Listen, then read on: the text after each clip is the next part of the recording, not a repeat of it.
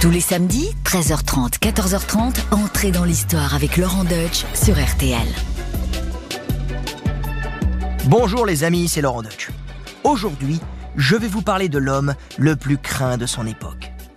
Cet homme est de ceux qu'il valait mieux ne pas croiser, pas davantage que les serviteurs zélés qui exécutaient ses œuvres, basses ou grandes. Ce personnage, tout aussi fascinant qu'effrayant, c'est Joseph Fouché, mes amis, un homme redouté de tous. Il a été l'homme le mieux informé d'Europe, l'homme qui a fait trembler les puissants, l'homme sans qui rien n'aurait été possible. Ministre de la police de Napoléon, une carte de visite qui en impose. Et vous allez le voir, sa vie a tout d'un roman. Séminariste, révolutionnaire, comte, duc, député, sénateur, ministre, chef du gouvernement, grand aigle de la Légion d'honneur. Sans scrupule ni regret, Joseph Fouché a embrassé toutes les idées et tous les combats de son temps.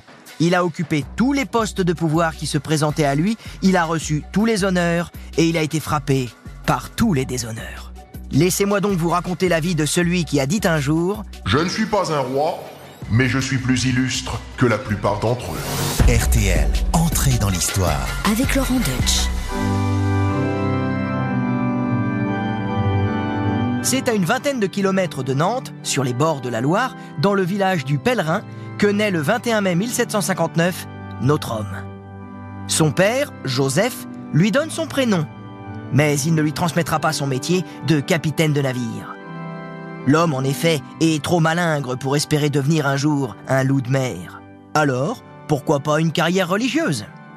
Mes amis, lorsque l'on sait que l'un des plus grands déchristianisateurs de la Révolution française est né dans un lieu qui s'appelle le Pèlerin et que ses parents l'ont inscrit au collège des oratoriens de Nantes, on se dit que le destin aime être farceur.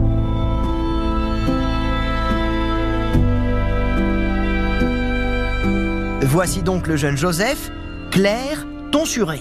Pour l'instant, son ambition est d'enseigner. Alors il part se former au séminaire parisien de l'Oratoire, dont la chapelle existe toujours, au 145 rue Saint-Honoré, à deux pas du Louvre. Elle est aujourd'hui devenue un temple protestant. Le père Fouché, comme on l'appelle, débute sa carrière de professeur à 23 ans. Il enseigne ses deux matières favorites, les mathématiques et la physique. Là, Joseph sympathise avec un jeune avocat dont tout le monde loue le talent et la bonne humeur et qui a pour prénom Maximilien. Vous l'avez peut-être reconnu? Oui, il s'agit de Maximilien de Robespierre. Les deux hommes ont un an d'écart, ils partagent les mêmes idées nouvelles pour l'égalité et entendent remettre la France sur le chemin de la vertu. Voici ce qu'écrira à la fin de sa vie Fouché sur l'époque de sa jeunesse. J'ai vu la nation rougir de la dépravation des hautes classes, de la licence du clergé, des stupides aberrations des ministres et de l'image de la dissolution révoltante de la nouvelle Babylone. Leurs liens étroits vont même jusqu'à ce que Fouché courtise Charlotte, la sœur de Maximilien. Mais plus que tout, c'est la révolution et ses prémices qui font battre le cœur des deux amis. Maximilien se fait élire député aux États généraux qui doivent se tenir à Versailles.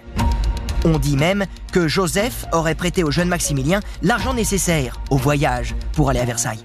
Puis, les chemins des deux hommes se séparent puisque Fouché reprend la route de Nantes, où il est nommé principal du collège de la ville. Il y devient dans le même temps président du club des amis de la Constitution.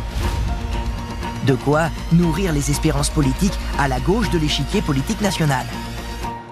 Nous sommes en 1792, la République est sur le point d'être proclamée et on cherche des députés à la Convention nationale.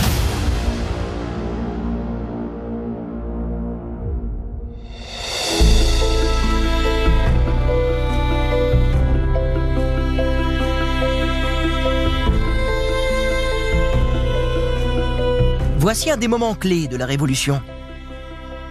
Jusqu'à présent, Fouché, homme de religion, habité par une grande foi chrétienne, a affiché un tempérament plutôt conservateur, du moins modéré. Le 2 septembre 1792, après une courte campagne, il est élu député. Il se marie dans la foulée avec Bonne Jeanne Coaco, la fille du président du district de Nantes. Alors malheureusement, les mauvaises langues, à moins qu'il ne s'agisse d'observateurs éclairés et neutres, disent que la femme en question est aussi vilaine à regarder que le mari. Mais si pour certains elle est un repoussoir, Bonne plaît à Joseph. Et le couple restera toujours très uni. Eh oui, le Fouché criminel que nous allons découvrir au fil de ce récit aura été toute sa vie un mari affectueux et un père attentionné. Mais n'allons pas trop vite. Pour l'instant, l'heure est à juger Louis XVI pour haute trahison. On a découvert la preuve qu'il entretenait une correspondance secrète avec les pays contre lesquels la France est en guerre depuis le printemps. Et puis n'oublions pas que l'année dernière, il a été arrêté in extremis à Varennes alors qu'il tentait de s'enfuir à l'étranger avec sa famille. Alors, derrière le jugement et la condamnation personnelle de Louis XVI, c'est surtout huit siècles de monarchie qui se trouvent cloués au pilori. Et la sentence tombe. La mort, sans délai, pour le roi déchu. Certains députés ont voté contre. Et ça, ce sera leur sauf-conduit après la Révolution. D'autres, en majorité, votent pour la mort. Et Fouché en est, fier d'ajouter Sachons prendre enfin une attitude républicaine. Le temps est pour nous tous contre tous les rois de la terre. Voilà notre homme jusque-là très discret, plus à gauche que Robespierre lui-même. De sensibilité girondine, on dirait de centre droit pour l'époque, il a évolué vers la gauche des montagnards, vers les ultras. Et un jour, bien des années plus tard, il écrira d'ailleurs Nous ne voguions pas dans des mers calmes. En ce début d'année 1793, les flots sont agités. La révolution est sur le point de s'effondrer avec l'entrée en guerre de l'Angleterre, unie à toutes les puissances européennes contre la France. La Convention envoie alors des représentants en mission pour faire exécuter la levée en masse de 300 000 hommes mobilisés pour défendre le pays attaqué. Fouché va à Mayenne, à Rennes et à Nantes. Puis, il se rend à Troyes et à Nevers, où sa femme accouche d'une fille qu'on prénomme Nièvre, comme le département, pour ceux qui n'auraient pas suivi. Nièvre, qu'on va gratifier d'un baptême républicain sur la place de la Fédération de la ville, rempli d'élus du département, de soldats et de musiciens, et qui sera conclu par un baiser fraternel. Quel baptême, mes amis Mais une fois la fête terminée, c'est aux riches que Fouché fait leur fête en confisquant leur or et leurs bijoux. Dans les cimetières de Nevers, il fait ériger une statue du sommeil sur les portes d'entrée. Il fait inscrire dessus La mort est un sommeil éternel. Lui qui, naguère, professait pourtant une foi ardente. Les temps ont bien changé. Eh oui, les temps ont changé et l'heure de gloire de Fouché est arrivée. Lyon est en révolte. Royalistes et Girondins ont trouvé un terrain d'entente. Ensemble, ils rejettent les dictates de la Convention nationale. L'insurrection vient d'être écrasée quand Fouché arrive sur place. Et là, il va s'attacher à remettre les pendules de la Révolution à l'heure. Et vous allez voir de quelle manière. Fouché est flanqué de trois collègues et il a sous son autorité dix départements du Sud-Est. Au centre, Lyon, la rebelle, qui va être rebaptisée Villafranchi. Eh oui, c'est son nouveau nom. C'est curieux, hein Pas remarqué quand on a une gamine qui s'appelle Nièvre, on pouvait se douter que ça allait être plutôt farfelu. Donc va pour Villafranchi. Et dans Villafranchi, 18 000 soldats remplissent les prisons à tour de menottes. On comptabilise déjà plus de 2000 exécutions. Mais la guillotine fonctionne trop lentement. Alors, Fouché et son acolyte Colo d'Herbois, que j'ai eu la chance d'incarner dans Les Visiteurs 3 pour ceux qui suivent, À l'arbre de la liberté, arbre chéri, deviens le gage de notre espoir et de nos voeux. Puisses-tu fleurir d'âge en âge alors Fouché et son acolyte Colo d'Herbois mettent au point un système plus expéditif, les mitraillades. Soyons terribles pour ne pas craindre de devenir faibles ou cruels. Anéantissons dans notre colère et d'un seul coup tous les rebelles, tous les conspirateurs, tous les traîtres.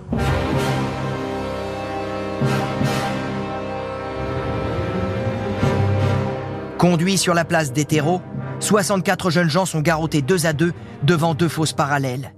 Face aux condamnés, des canons sont mis en batterie et pointent leur gueule. Fouché et Colo d'Herbois donnent le signal de la tuerie. Mais comme les boulets ne hachent qu'une partie des condamnés, ceux-ci sont achevés à coups de sabre par les cavaliers du peloton d'exécution. À deux autres occasions, quelques jours plus tard, les canonniers tirent d'abord à boulet, puis à mitraille. Une autre fois, ce sont 209 condamnés qui sont exécutés près de la ferme de la Pardieu. Et à la fenêtre d'une maison, Fouché scrute les macabres tranchées à la jumelle. Son nouveau catéchisme, c'est son anticléricalisme forcené. Les prêtres sont les seules causes du malheur de la France. La Révolution, qui est le triomphe des Lumières, ne peut voir qu'avec indignation la trop longue agonie de cette poignée de menteurs. Écrit-il à chaud. Ce à quoi Robespierre lui répond On a dénoncé des prêtres pour avoir dit la messe. Celui qui veut les empêcher est plus fanatique que celui qui dit la messe. Et à Paris, les excès commis à Lyon font mauvais genre. Remonté à la capitale en laissant Fouché sur place, Collot d'Herbois se défend. Nous aussi, nous sommes sensibles. Les Jacobins ont toutes les vertus. Ils sont compatissants, humains, généreux. Mais tous ces sentiments, ils les réservent pour les patriotes. Le mot de la fin revient à Fouché. Oui, nous osons l'avouer. Nous faisons répandre beaucoup de sang impur, mais c'est par humanité et par devoir. Mes amis, si j'ai tenu à vous raconter tout cela, citation à l'appui, c'est pour vous faire comprendre qui fut Fouché pendant la Révolution, et peut-être aussi ce que furent certains excès de la Révolution. Et si on dit parfois qu'on finit toujours par être puni pour ce qu'on a commis, vous allez voir que l'habile Fouché va faire mentir le proverbe.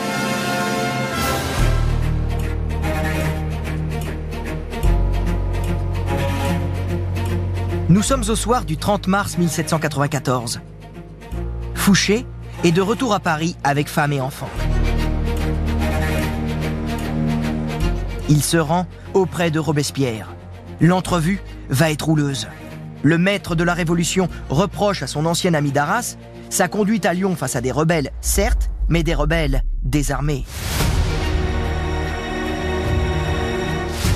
Pour Robespierre, le visage de Fouché est, et je le cite, l'expression du crime.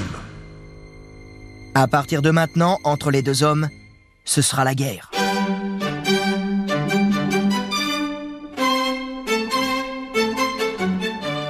Fouché sait qu'il risque la guillotine.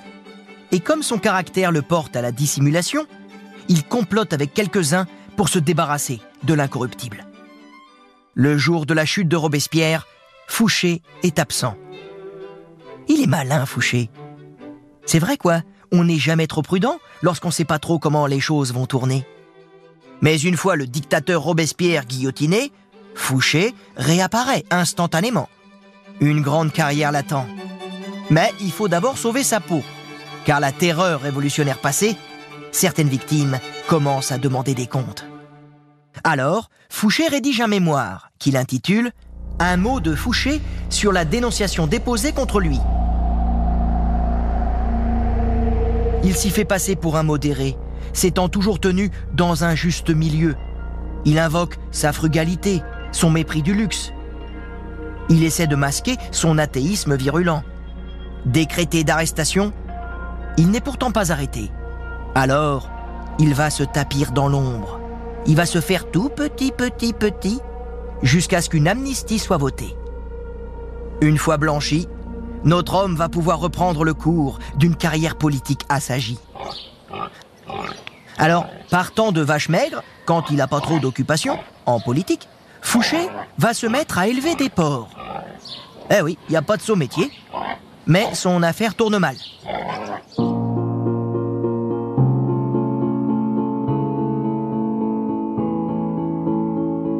Il vit alors dans un grenier avec sa femme et réclame tous les jours, afin, dit-il, de ne pas mourir de faim, une place à Paul Barras, le nouveau maître de la France révolutionnaire.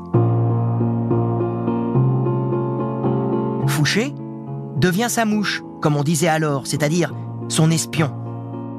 Encore quelques intrigues et il va pouvoir sortir du purgatoire. Et en fin d'année 1798, il est nommé ambassadeur à Milan, alors capitale d'une éphémère république cisalpine, puis à La Haye, capitale quant à elle d'une autre éphémère république, la République batave, autrement dit, la Hollande. Et c'est alors qu'arrive la surprise de sa vie, celle à laquelle il s'attendait pas du tout. Il va être nommé ministre de la police générale. Le matin du 11 Thermidor en 7, c'est-à-dire le 29 juillet 1799, la famille Fouché pénètre, remplie de fierté, dans la cour du 13 quai Malaquais à Paris, un bâtiment aujourd'hui démoli qui abrite alors les locaux du ministère de la Police générale. Situé presque à l'angle de la rue des Saints-Pères, son emplacement est aujourd'hui occupé par l'école des beaux-arts. Des policiers remplacés par des artistes. Tout un symbole, vous trouvez pas? Mais à ce moment-là, la France est dans un état lamentable. L'immoralité règne dans toutes les classes de la société. Les impôts ne rentrent plus dans les caisses. L'argent s'égare dans des poches gouvernementales. L'insécurité règne autant en province qu'à Paris. Les armées marquent le pas dans l'est du pays et dans l'ouest, les chouans marquent des points. On cherche un homme providentiel, un général qui pourrait remettre de l'ordre dans une révolution finissante et qui n'intéresse plus personne. Alors, quelles sont les forces en présence? Il y a Joubert.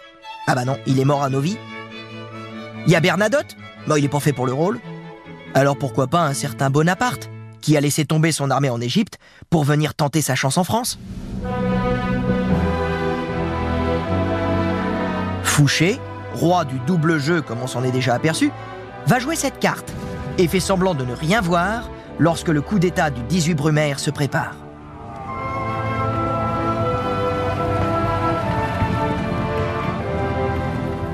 Faut que vous contrôliez les portes de Paris le 18 Brumaire. Aucun envoyé du gouvernement ne doit pouvoir ni entrer ni sortir de la ville. Je veux aussi que votre censure surveille tout ce qui sera annoncé par la presse. Les gazettes ne seront autorisées à publier que ce qui sera décidé par mes amis et moi-même. En somme, vous me demandez de favoriser un complot. Je n'appelle pas complot le fait de débarrasser le pays d'un gouvernement de pourri et de corrompu. Même si je n'approuve pas toujours sa politique, je fais partie de ce gouvernement. Là, vous ferez partie du prochain. Si je réussis, j'aurai besoin de vous. Vous serez mon ministre de la police. C'est très généreux de votre part, mais je suis déjà ministre de la police. Alors, si vous n'avez pas d'autres arguments. Si, j'en ai un. Pendant la terreur, vous avez massacré des centaines de royalistes. J'ai même entendu dire que vous les avez mitraillés à bout portant en les forçant à creuser leur propre tombe. Je suis sûr qu'ils n'auront pas oublié. Qui est avec vous? Tous. Généraux comme Murat et Lefebvre. Des politiciens comme Sieyès, Roger Ducot, Talleyrand. Talleyrand, vous avez mis Talleyrand dans la confidence, c'est terriblement imprudent. Il a toujours trahi tout le monde, Talleyrand. Il ne se trahira pas lui-même. C'est parfaitement là où réside son intérêt. Il attend beaucoup de moi et il a raison. S'il ne me manque pas, je ne lui manquerai pas. Et cette proposition vaut pour vous. Bien, c'est entendu. Je vais y réfléchir. Non, tout de suite, Fouché. Avec moi ou contre moi D'accord avec vous.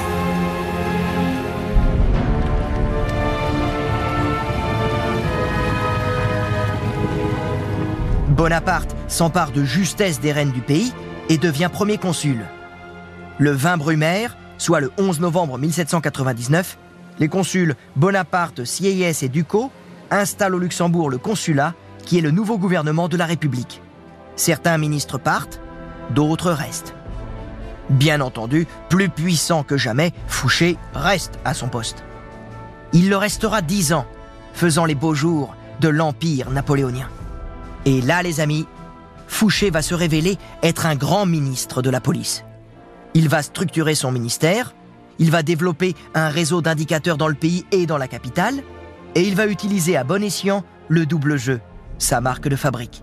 Mais surtout, et c'est là sa grande réussite, il invente ce qu'on appellera plus tard la police scientifique. Et ce, à l'occasion de l'attentat de la rue Saint-Nicaise. Je vais vous raconter. Nous sommes le 24 décembre 1800. Napoléon et Joséphine, sa femme, se rendent à l'opéra pour y entendre La création du monde de Joseph Haydn. Ils s'y rendent en carrosse, mais soudain, dans le quartier du Palais Royal, retentit une gigantesque explosion. Le premier consul et sa femme manquent de périr. Qui a fait le coup? Bonaparte exige des résultats, mais ceci tarde à venir. C'est alors qu'Henri, l'un des policiers de Fouché, va avoir une idée géniale. Faire publier le signalement exact de la jument qui tirait la charrette remplie de poudre. Et là, au miracle, on reconnaît l'animal. On va pouvoir identifier son acheteur, qui est arrêté 25 jours après l'attentat. Grand triomphe pour Fouché et son équipe.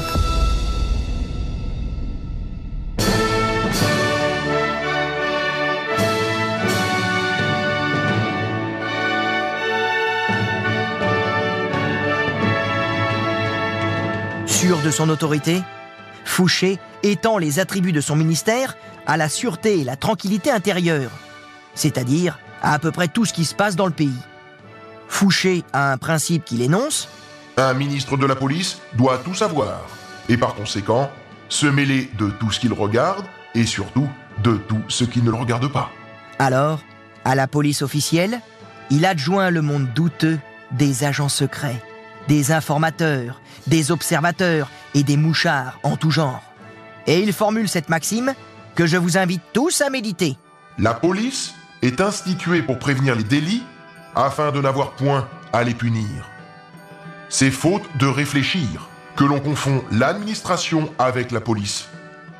L'administration se déploie et se manifeste sous les yeux de tous.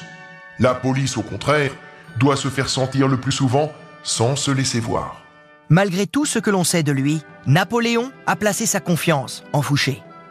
En 1808, Fouché est ainsi fait comte d'Empire. Et en 1809, il devient duc d'Otrante. Napoléon, qui est presque toujours sur un champ de bataille, lui confie les rênes de l'Empire. Et Napoléon va faire une lourde erreur. Eh oui les amis, ne dit-on pas traître un jour, traître toujours Car Fouché va faire très fort. Il va négocier des accords diplomatiques dans le dos de Napoléon. L'empereur est foudrage, mais il réagit avec panache. La sanction ne se fait pas attendre. Ça se passe le 3 juin 1810. Les ministres sont au palais de Saint-Cloud. Ils entourent Napoléon à la sortie de la messe et celui-ci s'adresse à eux. Que penseriez-vous d'un ministre qui, abusant de sa position, aurait, à l'insu du souverain, ouvert des communications diplomatiques sur des bases imaginées par lui seul et compromis ainsi la politique de l'État Oh, il suffit, Fouché, si vous n'êtes pas d'accord avec moi, partez. Je peux fort bien me passer d'un ministre de la police, que ce soit vous ou un autre. Je constituerai ma propre force de police. Et je la dirigerai personnellement, voilà tout.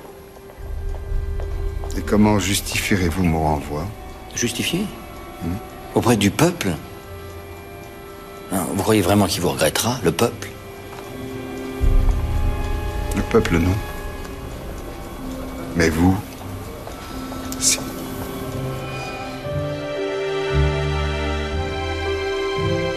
Napoléon annonce alors la destitution de Fouché et son remplacement par le brutal général Savary.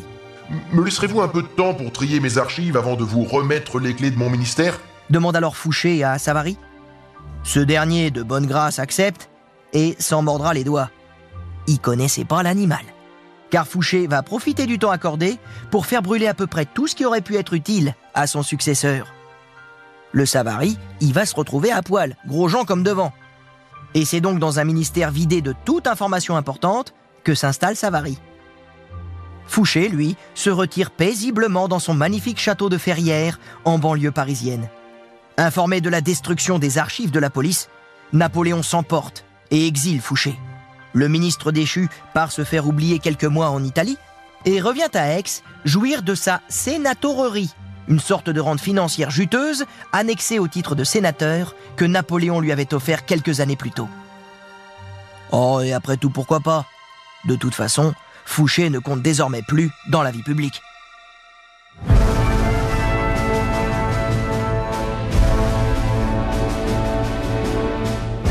Mais les amis, vous le savez, un homme politique ne meurt jamais. Et contre toute attente, en 1813, Napoléon rappelle l'administrateur si efficace qu'est Fouché. Décidément, sa vie est un coup de théâtre permanent. Il lui confie la direction des provinces illyriennes, c'est-à-dire les actuelles Slovénie et Croatie. Pour Fouché, c'est une manière tranquille de reprendre du service. Mais un service vite interrompu par les attaques des troupes autrichiennes qui poussent l'administration française à prendre la fuite. Désormais, c'est l'Empire napoléonien qui est menacé dans son existence. Ça sent le sapin pour Napoléon. Et évidemment, Fouché, qui a toujours 12 coups d'avance, se met à réfléchir. Le jour venu, par qui remplacer Napoléon? Il pense alors à deux maréchaux aux brillants états de service qu'il a mis dans sa poche, Bernadotte et Murat. Napoléon finit par tomber, et comme d'habitude, Fouché est absent, quand Maurice de Talleyrand, son alter ego aux affaires étrangères sous l'Empire, prend la présidence du gouvernement provisoire. Les deux compères, aussi fréquemment adversaires qu'alliés, décident que, réunis, leurs forces leur permettront de faire de grandes choses, à commencer par se trouver une place de choix au sein du nouveau régime. Alors si ça vous intéresse, cette rencontre et cette alliance a été magnifiquement incarnée au cinéma par Claude Rich et Claude Brasseur dans Le Souper de Jean-Claude Briseville. Ça vous connaissez forcément, hein. c'est un monument cinématographique et un monument théâtral. C'était une pièce avant d'être un film. Finalement, là je vais aller directement au dessert, hein. je vais vous spoiler la fin du souper. Je vous l'avais bien dit que nous en arriverions à un accord. J'en étais persuadé. Et à égalité de force. Pour l'instant, oui. Soignez-vous bien, mon cher ami, sans vous. Je serai veuf. Allez vous reposer. Ce soir chez le roi, n'oubliez pas. Comptez sur moi. Vous n'aurez qu'à vous mettre à genoux et à baiser sa main. Et moi, je serai là pour vous bénir. Vous ne me ferez pas rire. Tout le monde se met d'accord sur un nom pour diriger la France, Louis XVIII, le frère du roi guillotiné. Personne n'en voulait encore début 1814. Trois mois après, il sera roi de France.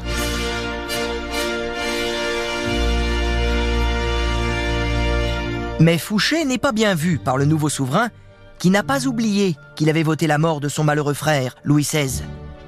Alors, Fouché envisage de monter un coup, remplacer le roi par un conseil de régence confié à l'impératrice Marie-Louise, la deuxième femme de Napoléon, et dirigé par Eugène de Beauharnais, le fils de la première femme de Napoléon. Ça va Vous suivez toujours? De toute façon, retenez simplement pour le moment qu'en ces années 1814-1815, la France ne sait plus à quel chef se donner.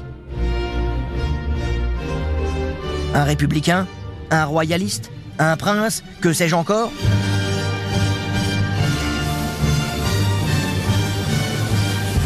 Et lorsque, pour compliquer le tout, Napoléon tente de reprendre le pouvoir qu'il avait perdu l'année précédente, Louis XVIII s'aperçoit alors Fouché est finalement le seul à pouvoir barrer la route de Napoléon. Un comble. Et voilà le roi qui supplie notre régicide de l'aider. Incroyable destin qui va encore se retourner. Car quelques jours plus tard, le roi ordonne finalement l'arrestation de Fouché, dont il vient enfin de comprendre le double, le triple et même le quadruple jeu. Ah oui, c'est avec Fouché, faut pas hésiter, il n'y a pas un double fond, il y en a mis.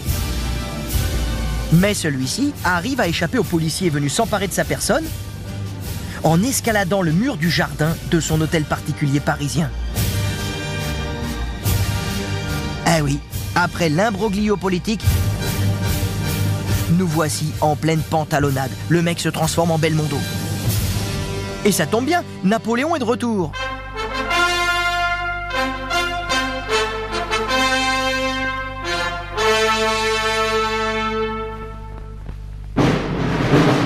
Fouché, l'évadé, le proscrit, le hors-la-loi, lui demande le portefeuille de la police. Il le connaît si bien, il va pouvoir tout purger, éliminer les traîtres. Et évidemment, il l'obtient. Bon, alors, il voulait plus. Il voulait les affaires étrangères. Et il va finalement avoir encore mieux. La présidence d'une commission qui tente de régler la situation politique de la France une fois Napoléon reparti définitivement en exil après sa défaite de Waterloo. Dans ces jours tragiques de l'été 1815, la France est en pleine confusion, complètement emmêlée, complètement embrouillée, c'est le brouillard total. Et c'est dans ces circonstances que Fouché excelle dans les intrigues.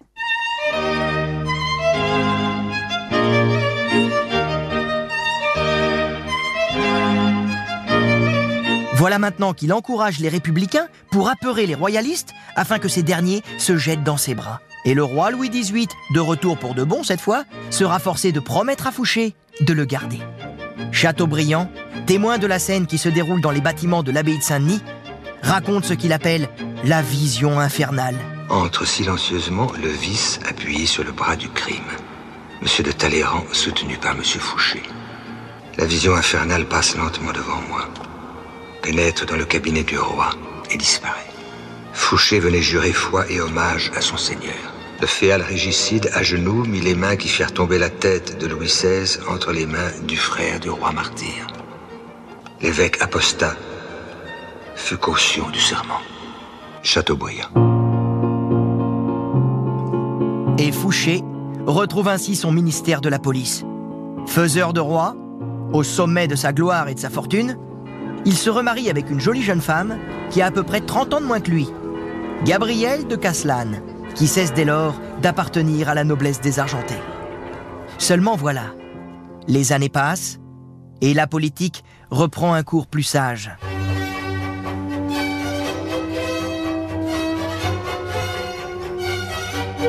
La famille royale est maintenant bien installée dans ses meubles. Et au palais des Tuileries, la belle-fille du roi, Marie-Thérèse d'Angoulême, qui n'est autre que Madame Royale, la propre fille de Louis XVI, déclare qu'elle refuse de croiser Fouché, l'assassin de son père. On peut la comprendre. Il faut trouver une solution. Alors, on expédie l'indésirable à Dresde, en Saxe, avec le titre d'ambassadeur. Pour Fouché, ce n'est pas suffisant. Mais l'année 1816 s'ouvre sur une nouvelle d'importance. Les députés ont voté une loi bannissant du sol français tous les régicides. Et Fouché, vous vous en souvenez, il en fait partie.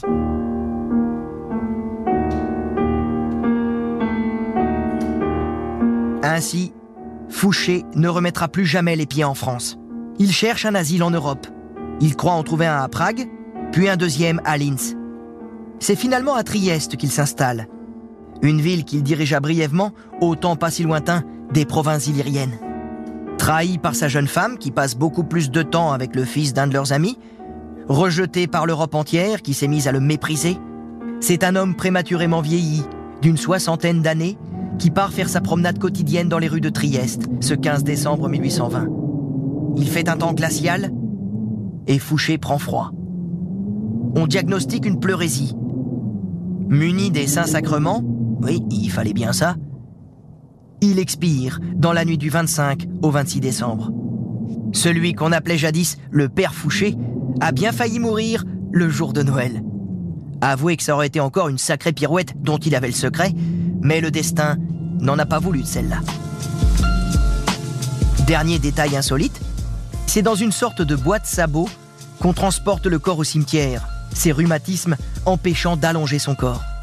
55 ans plus tard, son fils Athanase fait transférer le curieux cercueil en France, au cimetière de Ferrières-en-Brie, où repose la famille. Ce sera donc post-mortem que Fouché regagne son pays. En cette année 1875, la France découvre l'agrément de vivre sous une république adoucie, qui n'a définitivement plus rien à craindre de Fouché, le proscrit.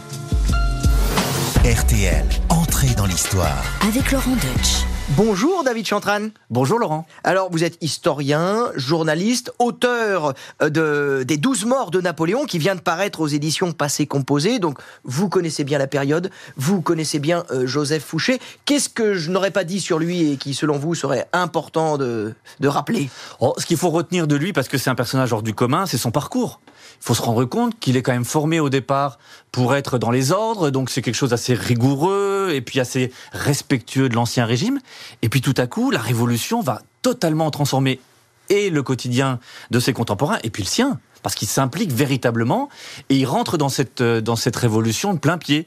Et puis ensuite, il eh faut se terminer avec sa carrière qui, qui, qui est marquée aussi parce qu'il est chef du gouvernement. Enfin, quelle ascension incroyable en sachant qu'il a dû louvoyer à la fois dans les caractères et les gens qui étaient autour de lui. Surtout, ce qu'il faut retenir, c'est un ministère de la police qui est tout à fait moderne. Il utilise des, des techniques qu'on a encore aujourd'hui, ou du moins dont les bribes, c'est Joseph Fouché qui les a posées. Et en particulier cette fameuse affaire dont, dont, dont on a parlé, cette fameuse affaire de l'attentat de la rue Saint-Nicaise, où il va faire une analyse scientifique avec les gens, notamment Henri qui est à son service, scientifique pour découvrir qui était cette tête de cheval, ou du moins quel était le propriétaire, pour qu'on remonte la filière et qu'on retrouve véritablement les comparses et les coupables de cette affaire. donc c'est vraiment un caractère scientifique. C'est incroyable de se dire, mais ils sont partis de la tête donc du, cheval qui avait explosé avec euh, lors de l'explosion de la machine infernale. Ils ont fait, ils ont repris quoi? Le chanfrein Il y avait quoi? Il y avait le chanfrein, la tête, euh, tous les éléments qu'on pouvait aussi retrouver par rapport au propriétaire de de cette vieille euh, de cette vieille jument. toutes les pièces à conviction. Et quoi, toutes les pièces à conviction sur la scène de crime. Exactement. Et à partir de ça, on a pu faire une sorte de pas encore, c'est pas encore le cas, mais une sorte de portrait robot de celui qui avait acheté. Et on a remonté la filière, on a retrouvé les, les, les, personnes qui étaient impliquées. C'est surtout aussi, Fouché, des missions plus délicates. C'est-à-dire qu'il a dû faire le tri, à cette époque-là, du consulat et de l'Empire, entre d'un côté les Jacobins, dont il était proche, donc il fallait un peu vendre des gens avec qui il avait été quand même en cheville. De l'autre, des royalistes qui détestaient, mais il fallait quand même ménager un peu les choses parce que Bonaparte les faisait rentrer, euh, donc il fallait trouver une sorte d'équilibre de société. Et puis surtout les républicains, parce que il faut jamais oublier que le pouvoir de Fouché à partir du directoire en tant que ministre de la police, parce qu'il arrive avant l'arrivée de Bonaparte, c'est-à-dire comme ça que Napoléon arrive au pouvoir, et ils vont jamais l'oublier l'un et l'autre, eh bien c'est Fouché qui justement permet de de ménager un peu les susceptibilités des républicains pour que cet équilibre soit parfait jusqu'au bout. Et en ça, Napoléon, même s'il n'aime pas forcément les méthodes de Fouché, il lui en est véritablement redevable. Est-ce que Fouché mérite sa place dans l'histoire ou alors euh, la légende s'est un petit peu emparée de, sa renommée? Il y a un peu des deux, forcément, comme toujours. C'est-à-dire que la légende est, souvent soit embellie, soit au contraire charge le personnage. Il faut pas lui attribuer trop, trop de place dans, dans cette histoire en se disant qu'il a tout fait, tout vu, tout compris. C'est ce qu'il voulait donner à la postérité. C'est pas tout à fait comme ça que ça s'est passé. En revanche, c'est une période historique incroyable. Parce que Fouché, il a servi six régimes différents. Quand même, c'est, il est né dix ans avant Napoléon, il va mourir l'année avant lui, et en cela, en servant ces six régimes, ce qui n'a pas fait forcément Napoléon qui n'était pas tout de suite au pouvoir, hein, eh bien Fouché, il a pu comprendre, louvoyer peut-être, mais beaucoup apprendre, et cette expérience, elle a été très profitable. C'est une période donc extraordinaire. Surtout, il est le seul personnage, à la différence par exemple d'un Talleyrand, avec qui il est très souvent associé, il est proche à la fois, Fouché, de Robespierre, ensuite il se met au service de Bonaparte, devenu Napoléon, et puis surtout, sans complaisance et sans trop de difficultés, il va se mouvoir tranquillement pour être au service de Louis XVIII. Qui d'autre a fait ça? Personne. Et puis surtout, il reste dans l'histoire parce qu'il est le chef du gouvernement d'une période très difficile. En 1815, on se demande où ça va basculer. Parce qu'on se dit, est-ce que toute cette période, cette parenthèse de la Révolution, est-ce qu'elle se referme et puis après, finalement, on n'en parle plus? Et bien, avec des personnages comme Fouché, on se dit, ils font composer. On sait qu'il y a les maréchaux d'un côté, on sait qu'il y a les soldats, on sait qu'il y a des gens qui ont servi les, différents régimes, mais Fouché, s'il y en a un qui l'incarne, c'est bien lui. Et donc, Louis XVIII est obligé de faire avec. Il est obligé parce que il a des papiers sur tout le monde, il a des dossiers très compromettants, et puis surtout, si lui s'en va, c'est tout un système qui s'écroule.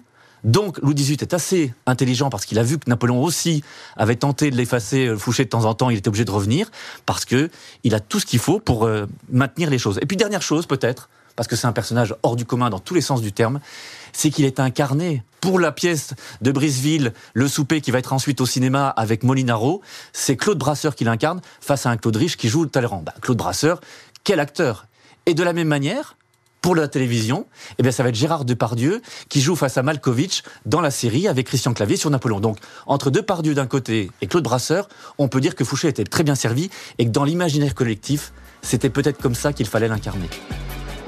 Oh, eh ben, merci beaucoup, David. C'était passionnant. Moi, je, bois vos paroles. Hein. C'est passionnant de vous écouter. Et, euh, euh, chers auditeurs, si vous avez envie d'en savoir un petit peu plus, je ne peux que vous recommander euh, le dernier ouvrage de David Chantran aux éditions Passé Composé, Les douze morts de Napoléon. Et là aussi, vous allez voir que c'est passionnant. Et voilà, entrer dans l'histoire, c'est terminé pour cette semaine. Alors merci d'avoir écouté cet épisode. Je vous donne rendez-vous vendredi prochain pour un nouveau personnage, un nouveau destin hors du commun. À la semaine prochaine. Et en attendant, merci pour votre fidélité. Portez-vous bien. N'hésitez pas à en parler autour de vous, hein, et surtout à vous abonner et à nous noter en nous laissant plein d'étoiles et puis de commentaires sympas. Allez, bon après-midi sur RTL.